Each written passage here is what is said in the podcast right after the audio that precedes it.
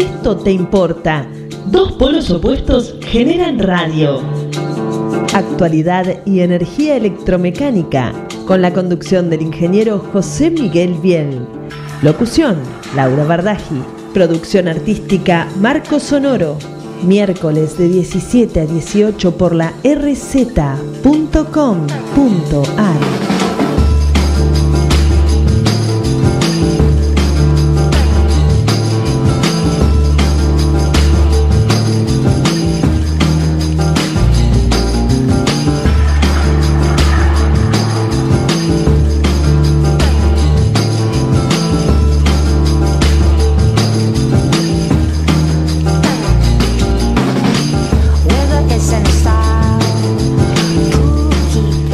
buenas tardes queridos amigos, ¿cómo están ustedes? Espero que disfrutando de este veranito que estamos teniendo bastante, bastante importante, bastante inestable, ¿no? Por la temperatura, por el calor, por las lluvias, por la humedad. Bueno, ya sabemos lo que es enero en la ciudad de Buenos Aires. Sabemos que estamos teniendo una temperatura de 30 grados, eh, muy soleado, con una leve brisa, pero bueno, en definitiva, el calor es calor.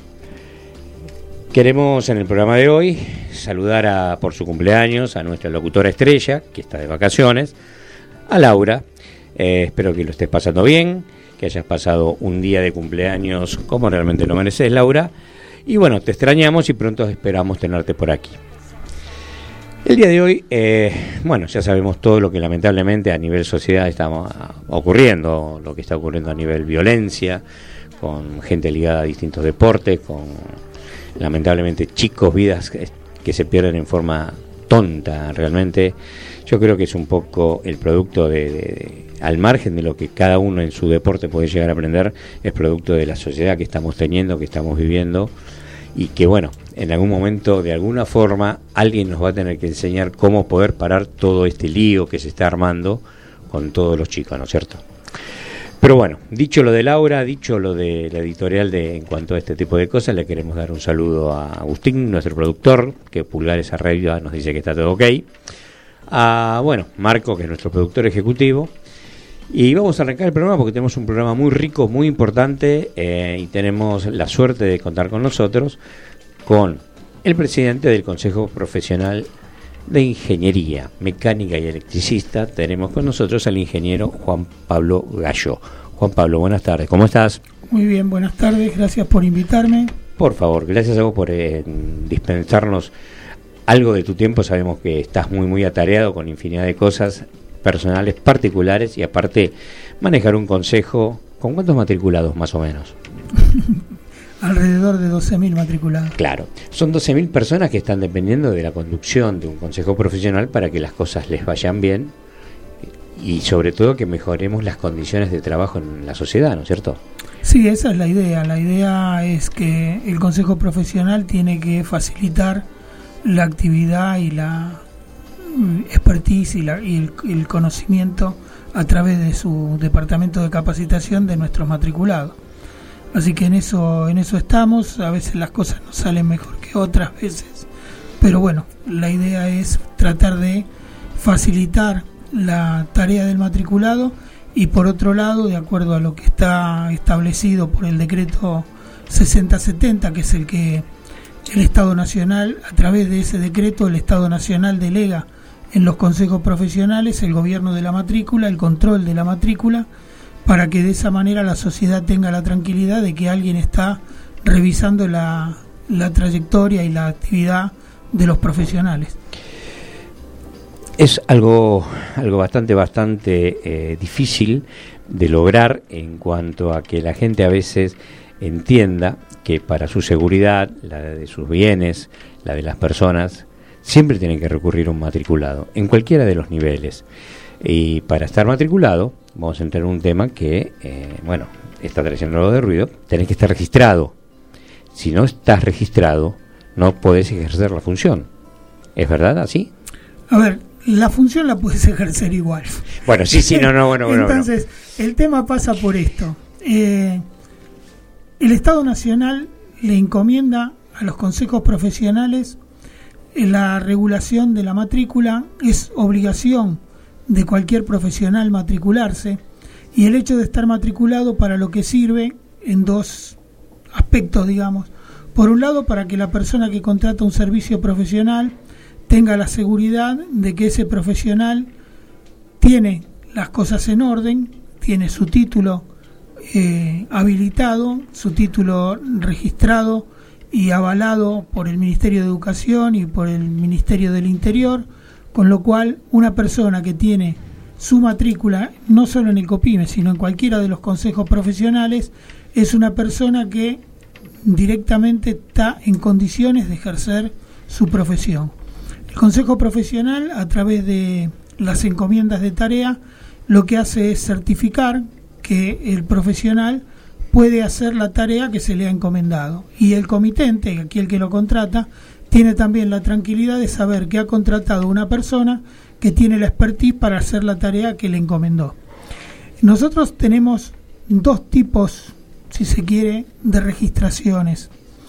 Eh, la matrícula es exclusivamente para aquellos profesionales, técnicos y universitarios que han terminado su carrera formal en una escuela de educación técnica, la antigua ENET o ahora la ININET, y las universidades nacionales. Pero por otro lado, tuvimos que salir a, cubrir un vacío que se daba con gente que tenía una profesión no universitaria, pero que hacía tareas que tienen que ver con la seguridad pública o con la seguridad de las personas.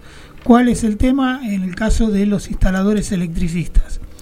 Eh, no había ninguna entidad que los nucleara y eh, nosotros ya hace unos años decidimos eh, tener un registro de profesionales o de, o de electricistas de manera tal que nos aseguremos que además de em, estar registrados tengan la expertise suficiente como para poder darle un registro con número, con condiciones, para que la persona que quiera contratarlo sepa que está justamente contratando una persona que tiene las habilidades necesarias o la capacitación necesaria para realizar la tarea. Evidentemente, para cada uno de esos estamentos hay una, un alcance de la tarea, mientras lo que era habitualmente en el gobierno de la Ciudad de Buenos Aires o en la municipalidad de la Ciudad de Buenos Aires, lo que le llamábamos instalador de primera, instalador de segunda, instalador de tercera.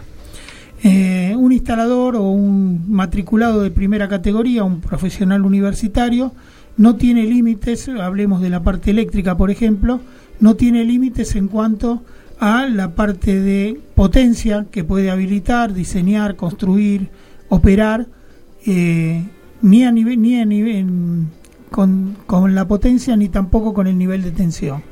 En el caso de los técnicos está limitado a 13.200 volts y 2000 kVA. Y en el caso de los registrados, los instaladores electricistas, solamente pueden hacer hasta baja tensión, o sea 380 volt y 10 kVA. Esta, ¿Por qué? Porque su capacidad, no la ponemos en tela de juicio, pero su educación formal nos permite saber, de acuerdo a los planes de estudio que nosotros los analizamos y los estudiamos, hasta dónde recibieron formación o educación formal como para poder desarrollarse y poder cumplir esa tarea con seguridad de la sociedad. Correcto, claro y conciso. Eh, bueno, ya estamos los que te conocemos, sabemos que siempre eh, te manejas en ese nivel de información y sobre todo didáctico. Es más, ha tenido repercusiones eh, esta forma de, que el COPIME haya registrado lo que son comúnmente llamados los idóneos y también ha recibido, y el COPIME está hoy en instituciones internacionales, en distintos países del mundo. Contanos un mm. poquito, ¿en dónde hoy el COPIME tiene presencia internacional? A ver, nosotros formamos parte de la Comisión Argentina de la COPIMERA, que es la Comisión eh, de Internacional de Ingeniería Mecánica, eh, Panamericana, perdón, Comisión Panamericana de Ingeniería Mecánica, Eléctrica y Ramas Afines.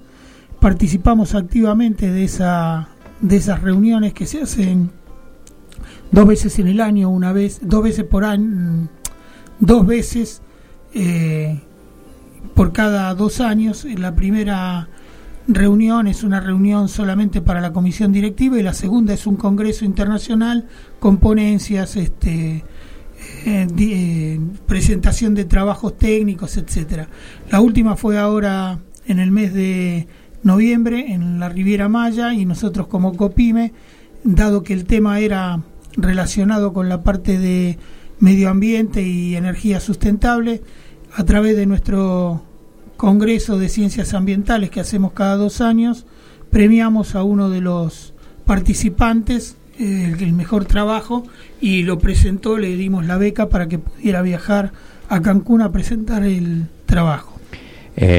Por otra parte, también formamos parte, pero a través de la Junta Central de los Consejos de Ingeniería, es decir, el COPIME forma parte de la Junta Central, que son nueve consejos, en los que están todos los consejos de ingeniería de jurisdicción nacional, naval, aeronáutico, eh, civil, electrónica, químico, electrónica, eh, están los arquitectos también, bueno, los industriales, y la Junta Central participa, ha participado hasta noviembre de este año como asociado, por decirlo así, a la Federación Mundial de Organizaciones de Ingeniería.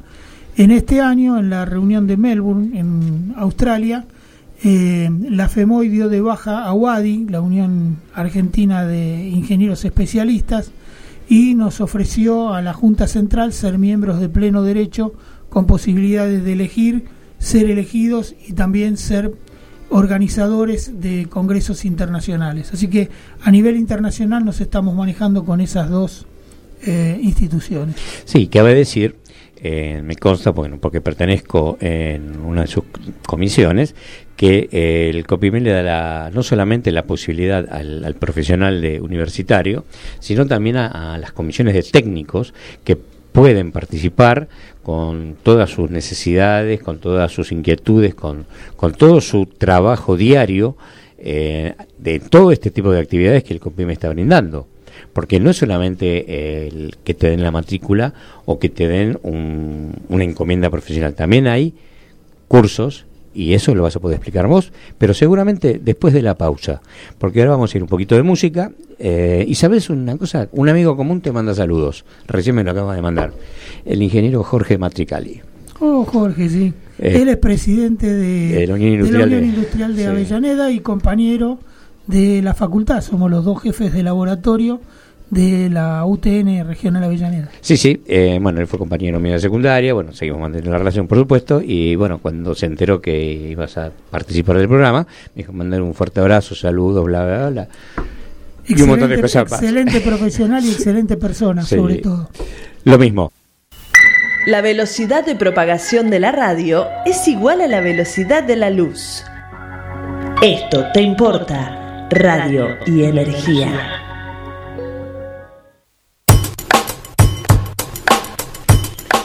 Bueno, queridos amigos, estamos nuevamente con ustedes. Eh, vamos a darle los puntos de contacto por si quieren hacer preguntas, si quieren hacer consultas. Ya saben que si quieren salir al aire nos pueden llamar. Si las preguntas son de rápida respuesta, se las damos al aire. Si no, se contestan vía mail. Y bueno, se pueden comunicar con nosotros con el 4 371-4740, que es el teléfono de la radio, y si no, más rápidamente con el WhatsApp de la radio, que es el 15 2262 77828. Repito, 15 2262 27728. El mail, ya sabemos que es radio esto te importa, arroba gmail.com y nos pueden ubicar en Twitter y en Instagram, arroba esto te importa. Bueno, dicho los vías de contacto, les queremos recordar a toda la audiencia que bueno, que estamos hablando con el presidente del COPIME, el ingeniero Juan Pablo Gallo, y hablando un poquitito de las bondades de todas las cosas que, en las cuales el COPIME está presente.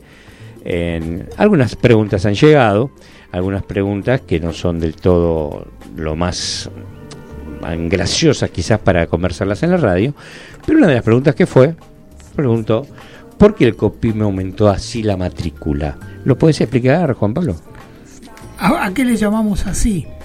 Claro, ese la matrícula La matrícula en el año 2019 costó en forma anual 6 mil pesos. Ajá. Para el año 2020 está costando 8.500 pesos. O sea que hubo un incremento del 41%. Ajá. No le escapa a nadie que la inflación en el año fue del 54% y nosotros aumentamos un 41%. A ver, el COPIME, como todos los consejos profesionales, no recibe ningún otro aporte ni del Estado Nacional ni de ninguna otra institución, se autofinancia.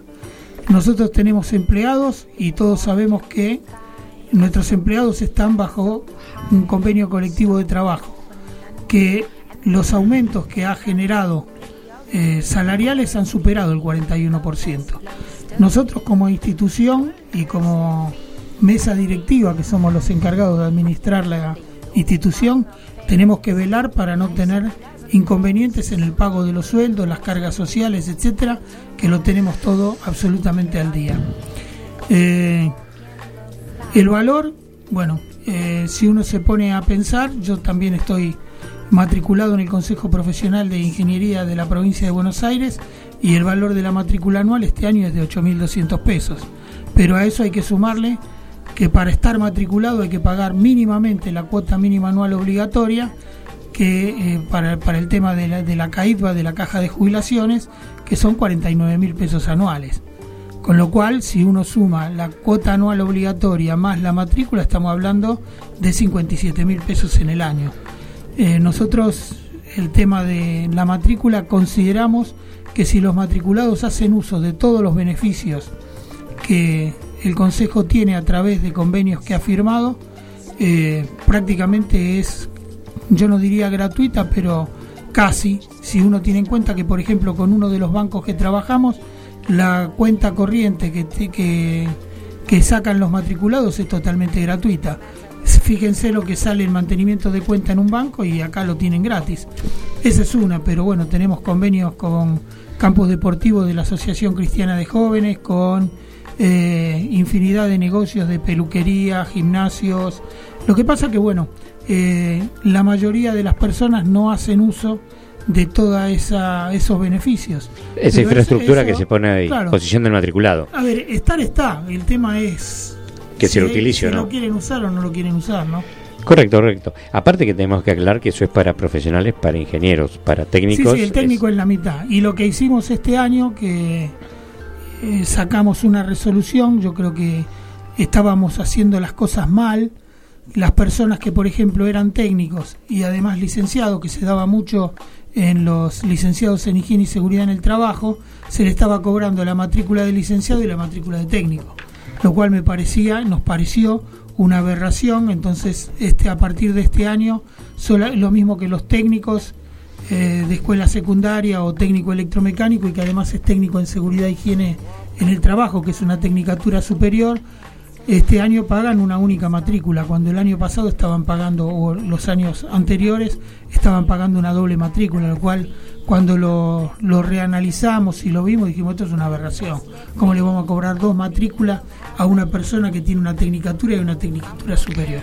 Correcto, bueno, quiere decir que además el COPIME de ejercer la función tech social y técnica también ejerce la función humanitaria de reconocer cuando se debe hacer algo un poco más accesible a nosotros, a los matriculados. Sí, a ver, hay una cuestión. Los consejos profesionales, la parte directiva de los consejos profesionales, por ley, ningún eh, funcionario que ocupe cargo directivo lo puede hacer por más de cuatro años.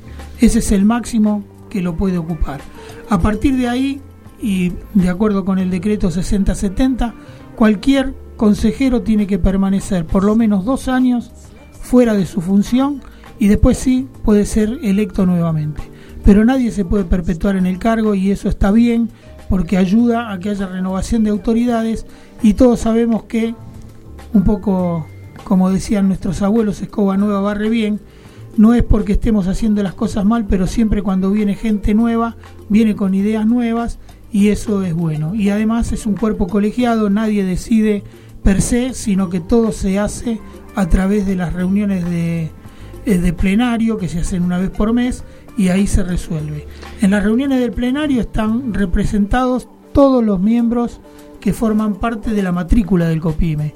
Hay comisiones hay comisión de asesoramiento institucional, hay comisión de higiene y seguridad, de medio ambiente, de gas aplicado, de instalaciones eléctricas, de mecánica, de asuntos periciales, hay una comisión de técnicos y a partir de este año y en las, elecciones de hace dos años y en las actuales hemos implantado también la necesidad de que no todos los miembros del consejo directivo o del plenario sean ingenieros y técnicos, sino que también establecimos que por lo menos tiene que haber la representación de dos licenciados en higiene y seguridad en el trabajo, porque nuestra matrícula tiene una cantidad importante de este tipo de profesionales y no estaban representados hasta ahora en el plenario. Correcto. El COPIME le da cabida, le da, eh, digamos, eh, entidad a la igualdad de género. ¿Hay mujeres que, estén en el. que hay que participen activamente en el Consejo? Sí, hay. Eh, en la, depende de las comisiones. Por ejemplo, a partir de ahora del año 2020, la secretaria de la Comisión de Medio Ambiente va a ser la ingeniera Elena Rudi. Eh, en la Comisión de Medio Ambiente hay bastantes mujeres, en la de higiene y seguridad también. En otras no, no es una profesión, la de ingeniero mecánico y de ingeniero electricista, en la que proliferen mujeres. Distinto es en el caso de arquitectura o de ingeniería civil o química, donde yo también lo veo en la facultad. Hay muchas, muchas chicas que, que estudian estas profesiones. Yo particularmente hace 36 años que estoy en la universidad y ingenieras electricistas debo haber tenido en mis cursos 6 o 7 en esos 35 años. Recién ahora, en este último tiempo, eh, está habiendo más, eh, más mujeres que estudian estas carreras. ¿no? Correcto, mira, vos fíjate que me acaba de llegar un correo, ¿no? Que, bueno, hay mucha gente que evidentemente lo está escuchando, cosa que agradecemos y por supuesto el poder de convocatoria del invitado de hoy es muy fuerte. Y por eso dicen, está muy claro lo de explicación que se da acerca de la matrícula y registro. La pregunta es, para beneficiar a los idóneos, ¿cómo se puede lograr o cómo se puede tratar la posibilidad de aumentar el nivel de potencia. O sea, evidentemente, los idóneos tienen hasta 10 kVA, o sea, 10 kilowatts, para que se entienda mejor, eh, y están limitados a 380. Pregunta, ¿cómo se puede subir ese piso? ¿Por qué? Porque me pone acá, dice, cualquier edificio que no posee gas y es todo eléctrico, eh, si bien hay una eficiencia energética, que es el común denominador, hace que la potencia ya 10 kilovatios resulte insuficiente. ¿Hay algún mecanismo que ellos puedan llegar a, no discute el nivel de registración, sino preguntan cómo puedes subir su nivel?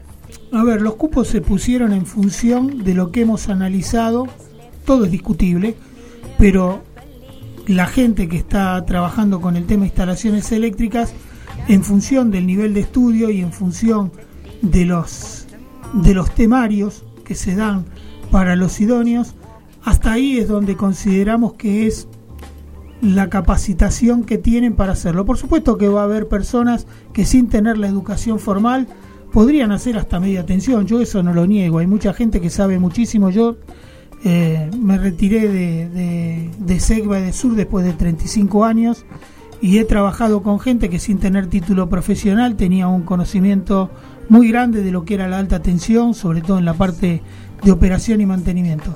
Pero lo que pasa que son, a ver, contado con los dedos de una mano ese tipo de personas. Y nosotros tenemos que legislar o regular la profesión para todo el mundo. Con lo cual eh, es bastante complicado empezar a hacer excepciones. Y después, este, por experiencia propia, y creo que mucha gente también lo habrá vivido, hacer excepciones siempre termina mal. Correcto. Eh, a ver, vos que estás como docente en la, en la facultad, ¿cómo ves eh, a la gente que tiene que está estudiando? ¿La ves con ganas? ¿La ves con desanimada? ¿La ves con un... ¿Cómo piensan que en el futuro van a poder algo? ¿Cómo, cómo se ve la juventud como docente?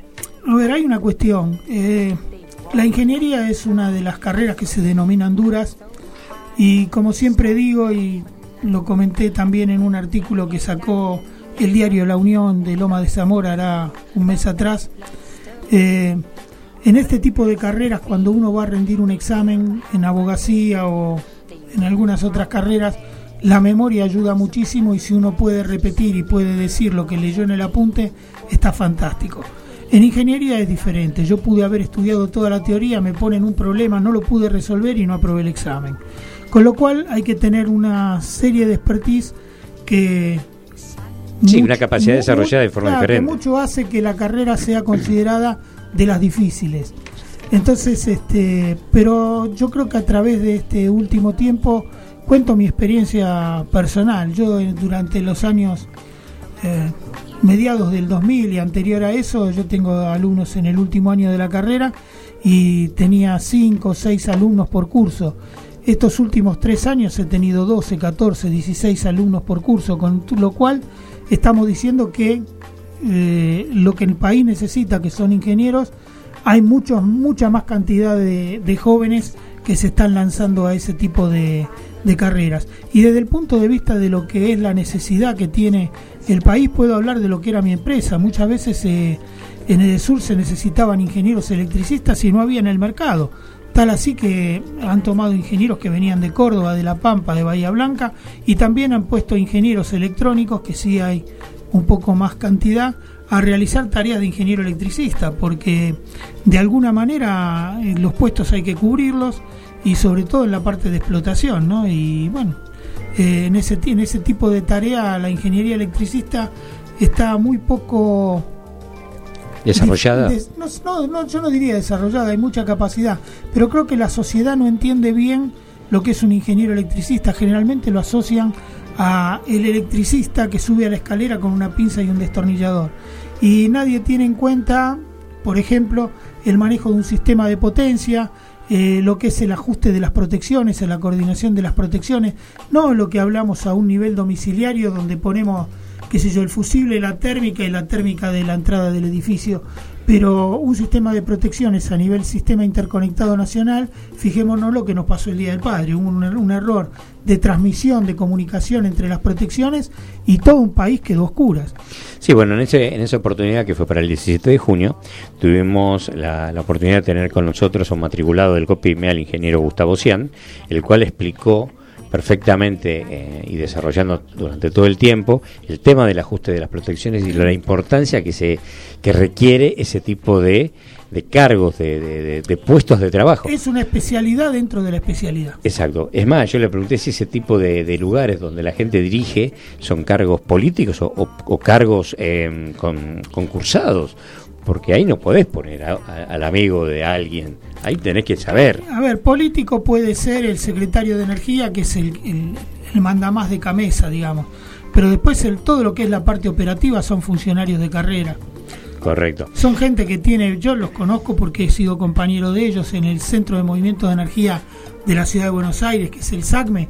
La gente que trabaja ahí nació desde que terminó su carrera de ingeniero con 27, 28 años y todavía están, y hace 40 años o 35 años que están ahí y tienen el sistema eléctrico en la cabeza. Muchas veces no necesitan ni mirar la computadora como para saber si se pierde un vínculo, cómo se puede reconfigurar el sistema para no tener problemas. No es sencillo y eso es lo que la gente a lo mejor no tiene en cuenta. O porque no, no, no, lo que, lo que en cierta forma eh, le atribuyo, que es una falencia que tenemos los ingenieros, a veces no lo comunicamos, no lo sabemos transmitir. Evidentemente es eso. No, no hacemos el ruido necesario ante cada logro de cada profesión. Sí. Y eso creo que, lo notamos. Y de, te voy a preguntar algo, pero después del pausa me lo vas a contestar. ¿Cómo están funcionando las comisiones? Porque también hay mucha gente de transporte vertical que quiere saber muchas cosas. Esto te importa. Un programa que no se crea ni se destruye se transforma. Miércoles de 17 a 18 por la RZ. Queridos amigos, nuevamente con ustedes aquí, eh, charlando acá con el, ingeniero en un charla mano a mano eh, de cómo está la ingeniería hoy, cómo ve la ingeniería en el país. Y bueno, a través del Consejo Profesional, el, Consejo Profesional se divide en comisiones en comisiones que en las cuales participan profesionales de distintos niveles y donde bueno se elaboran políticas, se suben informaciones, se buscan datos. Eh, pero mejor que lo explique el ingeniero Gallo. ¿Cómo están las comisiones? ¿Qué función cumplen las comisiones dentro del Consejo? Es que el Consejo son las comisiones.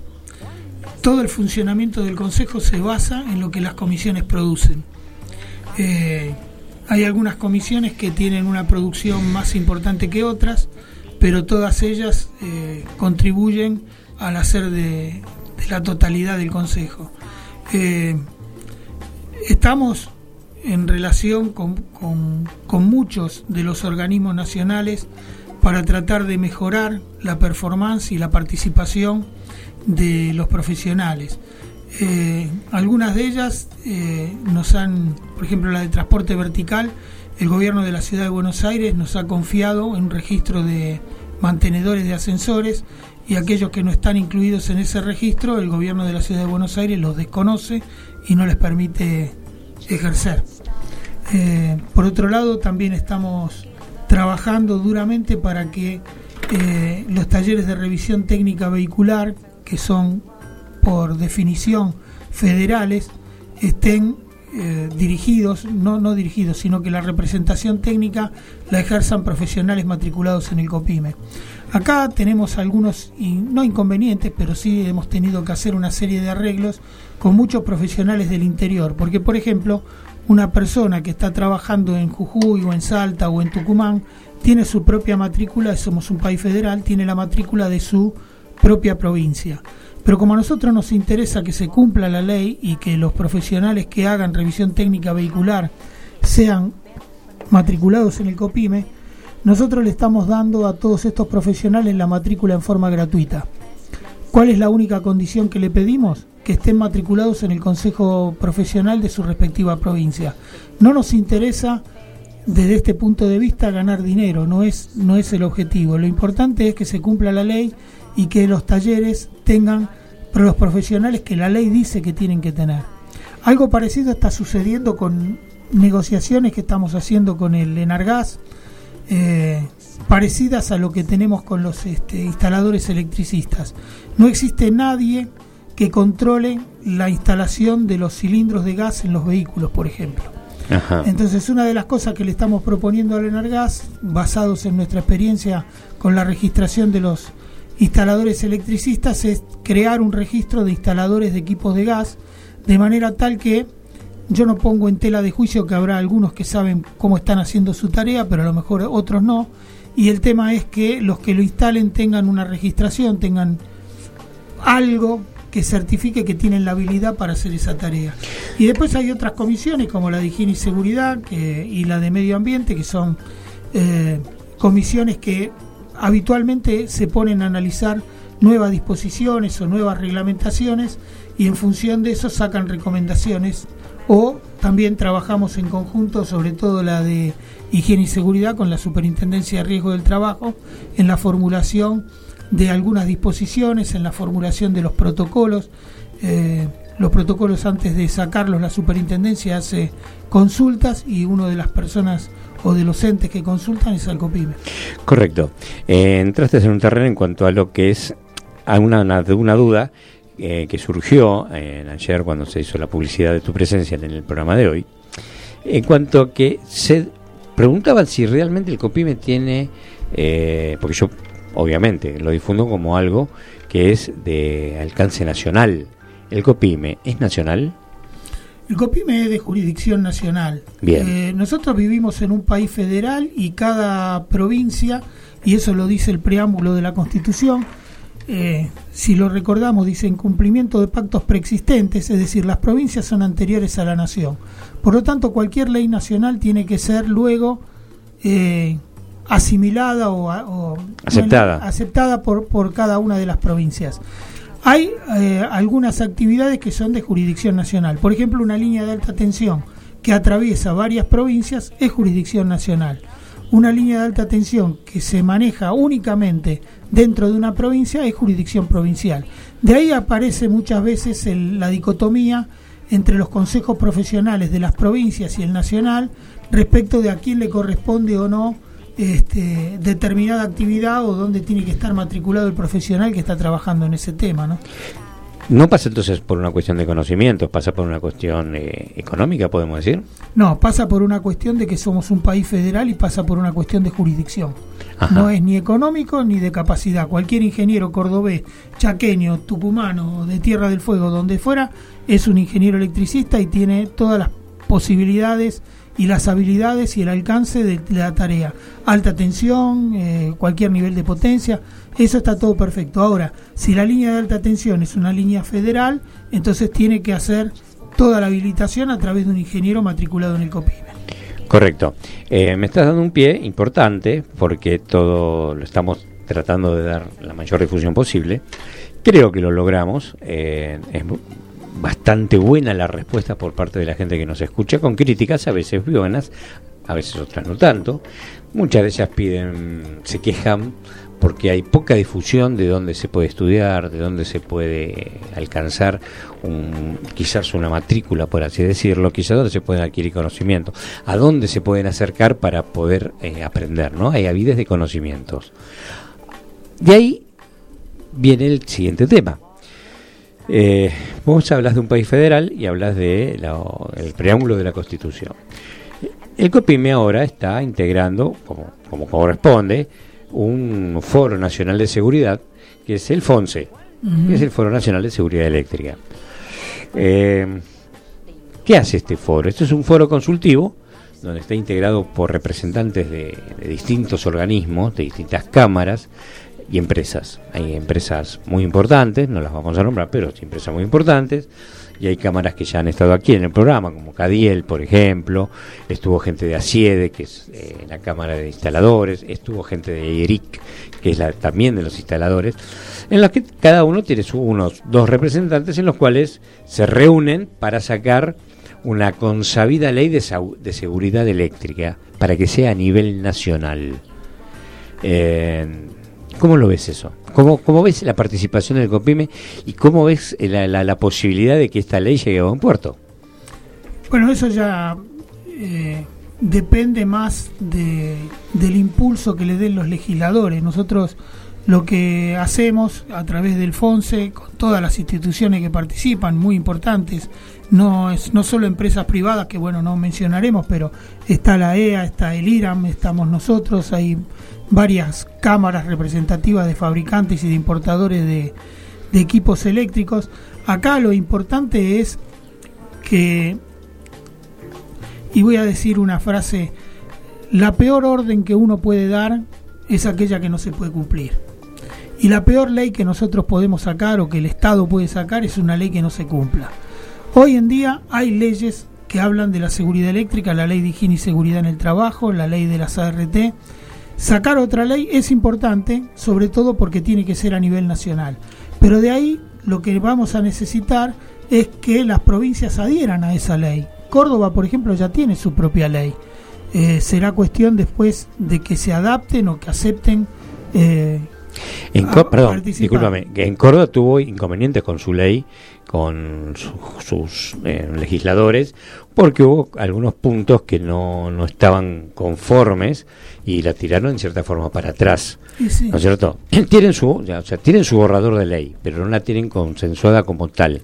Acá el problema es que tenemos que tratar de, se, tiene que tratar a través de este FONSE de lograr una ley que sea de fácil cumplimiento, que sea eh, adherida por las provincias, ¿sí? Y desde aquí, que es de donde están haciendo, por así decirlo, eh, ya viene de larga data, pero podemos decir que ahora están haciendo esta, esta, esta definición, llevarla a todo, a todo el país a través de, de los organismos, a través de eh, los representantes de las cámaras, a, través de, los organismos que nuclean a los instaladores, los consejos de técnicos, de profesionales del interior. Porque si no le decimos a la gente del interior, mira que estamos con esto para que todos estemos mejor, es trabajar al divino botón.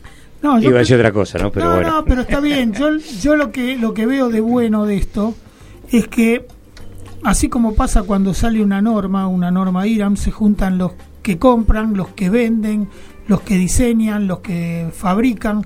En este caso están prácticamente todas las instituciones que tienen que ver con lo que estamos hablando. Están los fabricantes los de, equipamiento, me refiero, los importadores, los que regulan en las normas de instalaciones eléctricas como son la EA, los que regulan la norma de fabricación y ensayo de los materiales que se utilizan, que es el están los consejos profesionales, la Asociación de Instaladores, es decir, hay si podemos llegar a buen puerto con un consenso general, no creo que los legisladores se opongan cuando todo un grupo de la sociedad que tiene que ver con el tema están de acuerdo y nadie se opone, digamos que no hay intereses creados como para eh, hacer avanzar o hacer retroceder el proyecto de ley. Pero bueno, más allá de eso, lo que podemos hacer los que participamos es justamente lo que estamos haciendo, tratar de reunirnos, de sacar una, una ley en común o, sacar un, un proyecto en común y después hacérselo llegar a los legisladores para que lo voten. Ahí ya eh, estamos este, en manos de ellos, que son los representantes que hemos elegido. Correcto. y bueno, con respecto a, este tema de la ley, eh, debemos recordar que también eh, la parte de transporte vertical, ascensores, escaleras mecánicas, rampas vehiculares, intentó sacar también una ley a nivel nacional y tampoco se logra ¿Por qué entendés vos que eh, eh, eh, no se pueden sacar esas cosas que beneficiarían a todos? Porque lo que yo digo es que la vida en Córdoba es lo mismo que en Buenos Aires, lo mismo que en Chubut. O sea, a tu entender, ¿qué puede estar pasando que no, no, no haya un consenso y que convenza a los legisladores? Yo no conozco demasiado, pero lo que creo es que no se han puesto de acuerdo todos los que los que intervienen y al no ponerse de acuerdo todos los, agentes o los actores del mercado, empiezan a aparecer intereses creados y entonces esto a mí no me conviene, entonces no lo fomento y como tengo un legislador amigo voy y le, le soplo en la oreja y el otro que sí le interesa va y le sopla en la oreja a otro legislador y a ver, ya sabemos que cuando muchas personas intervienen para resolver algo, cuanto más personas son, más difícil es de, de ponerse de acuerdo. Sí, yo una de las cosas que yo veo, eh, las cosas que yo escucho, las cosas que me comentan, la gente que charla con la que charlamos fuera del micrófono y, los que vivimos a diario este, este, este tema y esta profesión, eh, lo que me doy cuenta es que si todos, todos los sectores concuerdan con un proyecto, es muy difícil voltearlo. Exacto. Eh, y eso es lo que a través de este, ojo que esto del FONSE hace bastante tiempo que se viene discutiendo, hay reuniones que son bastante acaloradas, donde eh, lo que se trata de lograr es el bien común para todos los sectores, ¿no es cierto? Y yo creo y coincido con eso, ¿no? Que si todos los sectores apuntan a, algo y ese algo es común, yo creo que no tiene por qué voltearse ese proyecto. Me gustaría, me gustaría también que eh, ya vamos a citar a gente del COPIME en la parte de transporte vertical. Eh, para que nos explique un poquito acá qué pasó, por qué se mancó esa ley, por qué no sale, por qué es distinto un ascensor en Chubut que en, eh, no, no, eso, no norte. Te, eso no te sé decir. Tampoco sé si esa ley que se estaba, digamos, gestando o estaba en, proceso de embrionario, eh, también tuvo una convocatoria con los fabricantes, los fabricantes de, piezas, los importadores, los mantenedores de ascensores, los representantes técnicos. Eh, hay un sinfín de personas que intervienen y si no hacen lo que estamos haciendo con el FONSE de tratar de... Eh, vos estuviste en las reuniones, yo también, hay reuniones que eh, poco menos que no nos tiramos de los pelos, pero en el disenso y en el, y en el, en el cambio de opiniones tiene que salir algo consensuado entre todos para que no sea rechazado. No, sí, por supuesto. Y no solamente a veces es el, cambio de opiniones, sino también el aclarar un montón de cosas, como ya vimos en la última reunión, que fue bastante, bastante buena en algunos puntos, pero también hubo que aclarar y poner algunos puntos de conceptos que estaban equivocados con respecto al por qué no tal cosa o, tal otra. Pero bueno, eso hace el conocimiento de la ley y hace el conocimiento y la buena voluntad de las personas que, eh, que participan en todo esto. Eh, ¿Qué quieres decir del COPIME para ya ir prácticamente y cerrando el programa? ¿Qué podés decir? Eh, ¿Por qué se tiene que acercar la gente al COPIME? ¿Por qué se tienen que matricular? A ver, el tema de la matrícula es una garantía para la sociedad de que la persona que va a realizar una tarea esté matriculado. No sé si saldrá o no, pero en el nuevo Código Penal está penalizado con la, con la misma pena el hacer uso de títulos y honores que uno no tiene. La usurpación de títulos y honores. La usurpación de títulos y honores tiene la misma pena que aquel profesional que teniendo que matricularse no lo hace. Eh, ¿Cuál es la cuestión? Eh, todos miramos nuestro bolsillo. Y muchas veces la gente no se matricula porque dice, ¿para qué me voy a matricular si no me lo piden? Básicamente las personas que trabajan en relación de dependencia. Más allá de eso te comento, para todos aquellos que trabajan para el Estado Nacional o para el Estado, bueno, provincial no, pero para la ciudad de Buenos Aires, etcétera, que tienen matrículas afines con, lo, con los profesionales que matricula el COPIME, la matrícula es absolutamente gratuita. Solamente que le damos una matrícula con un código diferente al de la matrícula común y solamente le sirve para estar matriculado, hacer uso de todas las eh, beneficios que tiene el COPIME desde el punto de vista de eh, descuentos en los cursos, el tema de la cuenta del banco, etcétera. Lo único que no pueden hacer es venir y pedir una encomienda de tarea para hacer una tarea particular, porque para eso se tienen que matricular con la matrícula común que se matriculan todos. Sin embargo, aún con esa matrícula gratuita, no podemos lograr que los agentes del Estado vengan y se matriculen. Algunos sí, otros no. Eh, ellos, en general, ¿lo saben? ¿Está difundido eso? Lo hemos difundido, sí. Eh, porque, bueno, uno de los grandes... No sé si en forma masiva, pero en la medida que vamos teniendo trato con gente, qué sé yo, por ejemplo, en Defensa Civil se han matriculado muchos, en el ACUMAR hemos tenido reuniones con el director general, se lo expusimos, dijo, ah, entonces yo me voy a matricular. no es el director actual. pero, ¿y, y, prospera eso o queda solamente en el no, No, es la oferta, pero eh, en algunos otros lugares hay una, una cuestión equivocada en la que dicen que no los funcionarios no deberían matricularse.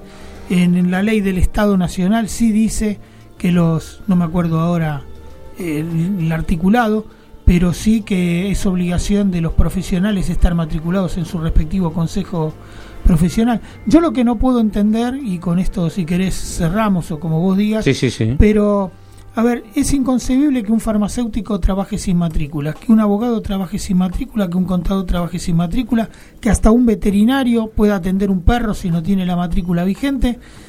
Y nosotros, los profesionales de la ingeniería, hacemos ingeniería a veces sin estar matriculados. Lo cual, de alguna manera, es algo... Algo que rever y algo que difundir. ilegal de la profesión. Y volver a, a insistir sobre ese tema. Quiero agradecer infinitamente la presencia del ingeniero Gallo, presidente del COPIME. Gracias, Juan Pablo, por tu tiempo. Gracias por haber estado. No va a ser la primera vez que vas a venir. es la primera. por eso será no, la última, no será la última, no es la primera. Y realmente, eh, bueno. Eh, muchas gracias por todo, por tus conocimientos y por todo lo que pones a disposición de la sociedad. Gracias, y buenas tardes. Bueno, Agustín, que sigas bien. Marco, espero que estés bien. Saludos, Laura. Y bueno, espero que les haya gustado y hayan escuchado y hayan aprendido algo, eh, porque esto, esto te importa. Chao. Esto fue Esto te importa. Auspicio Biel Ingeniería, Servicios Electromecánicos 4381-1044. Info arroba biel-ingeniería.com.ar. Te esperamos el próximo miércoles a las 17 en la RZ.